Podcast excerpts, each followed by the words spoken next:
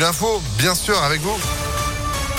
Bonjour Sandrine Ollier. Bonjour Phil, bonjour à tous. À la une, les mesures de restriction vont être levées progressivement, mais pas tout de suite.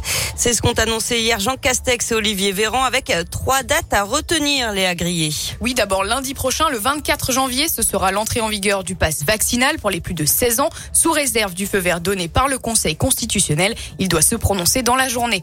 À partir de lundi aussi, la dose de rappel sera étendue aux adolescents de 12-17 ans sans que cela soit obligatoire. Et date à retenir le 2 février avec la suppression des jauges dans les établissements recevant du public. Le télétravail ne sera plus obligatoire mais seulement recommandé. Ce sera aussi la fin de l'obligation du port du masque en extérieur. Enfin, retour à une vie presque normale pour les vaccinés tout au moins le 16 février avec la réouverture des discothèques, reprise de la consommation debout dans les bars, reprise des concerts debout. La consommation sera à nouveau possible dans les stades, les cinémas ou encore les transports. Merci Léa. Et puis bonne nouvelle pour les parents et les enfants. Le protocole sanitaire pourrait aussi être allégé dans les écoles au retour des vacances de février. Et puis la guerre est engagée contre ceux qui ont menti pour bénéficier des aides gouvernementales accordées aux entreprises en difficulté à cause de la crise sanitaire. C'est ce qu'a annoncé le procureur de la République de Lyon. 29 enquêtes sont en cours euh, sur les 96 fraudes au fonds de solidarité signalées au parquet de Lyon. Deux personnes ont déjà été jugées. L'une a été condamnée à trois mois de prison avec sursis, l'autre à un an dans huit mois ferme. Dans l'actualité également, Benjamin Brière sera fixé samedi sur son sort. Ce Lyonnais risque la peine de mort en Iran. Il est détenu depuis maintenant un an et demi, accusé d'espionnage et de propagande contre le régime pour s'être servi d'un drone dans un parc naturel.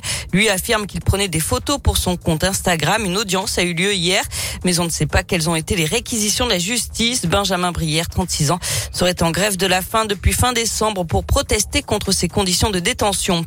Il va chercher un kebab se fait attaquer au couteau par un employé. Le client d'un fast-food situé dans le premier arrondissement de Lyon a été agressé le 10 janvier dernier. Le suspect devait être présenté au parquet hier en vue d'un jugement en comparution immédiate.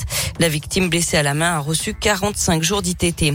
Et puis pas d'autopsie et une enquête bientôt classée sans suite après l'accident de ski qui a coûté la vie à l'acteur Gaspard Huliel en Savoie.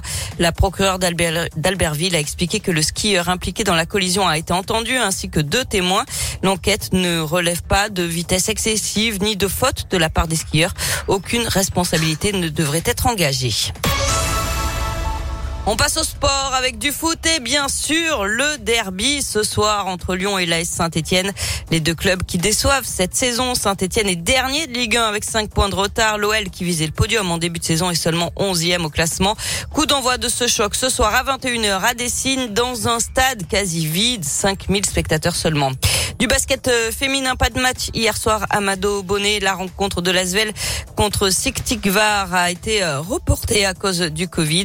Chez les garçons, il y a de l'Euroleague ce soir. L'Asvel reçoit l'étoile rouge de Belgrade à 21h.